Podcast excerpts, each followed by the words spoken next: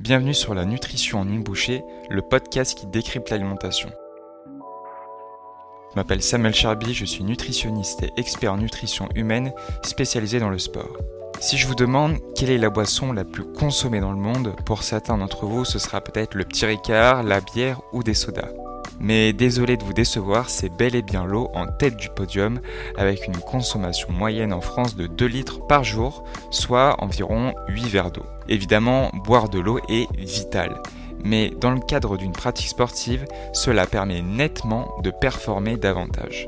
Lors d'un exercice physique prolongé, le corps va évacuer cette chaleur par la sudation. Cela peut entraîner des pertes importantes en eau, jusqu'à 1 litre d'eau par heure d'effort. Ce processus est tout à fait normal. En revanche, une mauvaise gestion de son hydratation peut avoir des conséquences immédiates sur les performances, mais aussi sur la santé. Celle-ci débute lorsque la perte d'eau corporelle avoisine les 2%. Le sang va alors devenir plus visqueux par le manque de fluide. Ceci va engendrer des répercussions en cascade, en commençant par des battements cardiaques qui déplacent moins de sang. Le corps perd alors en efficacité. Il est contraint de battre plus vite pour fournir les mêmes capacités d'oxygénation à l'ensemble des tissus. Malheureusement, cette compensation ne suffit pas et les muscles s'asphyxient, générant une mauvaise contraction musculaire, une moins bonne élimination des déchets métaboliques et une augmentation de la température corporelle. Pour un sportif de très haut niveau de type olympique, il sera capable de supporter une perte de poids de 3% car leur volume plasmatique est supérieur de 20 à 30% en moyenne, ce qui leur confère une défense supplémentaire contre la déshydratation. Je vous donne quelques astuces à connaître pour déterminer votre niveau d'hydratation.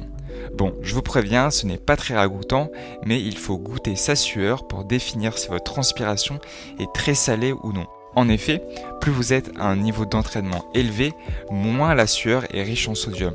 Il s'agit tout simplement d'un mécanisme de protection du corps. Des études tendent à montrer que la déshydratation est plus importante si un effort est effectué tôt le matin plutôt que dans l'après-midi. Cela s'explique par un contexte hormonal plus favorable à la perte d'eau le matin. Enfin, il n'est pas bizarre d'analyser sa couleur de son urine. Une couleur pâle est synonyme de bonne hydratation au cours de la journée. A l'inverse, cela signifie qu'il faut boire davantage si elle est foncée. On m'a souvent fait la remarque en consultation ou en conférence pour des athlètes en fédération que s'hydrater pendant une compétition ou même lors d'un entraînement n'est pas pratique. Je pense notamment à l'équitation, au football, au rugby, à la natation et à bien d'autres encore. Notre première intention serait de boire abondamment avant le départ. Or, en quelques dizaines de minutes, le surplus d'eau qui a été bu va se retrouver dans la vessie et ceci est d'autant plus gênant lors d'un effort.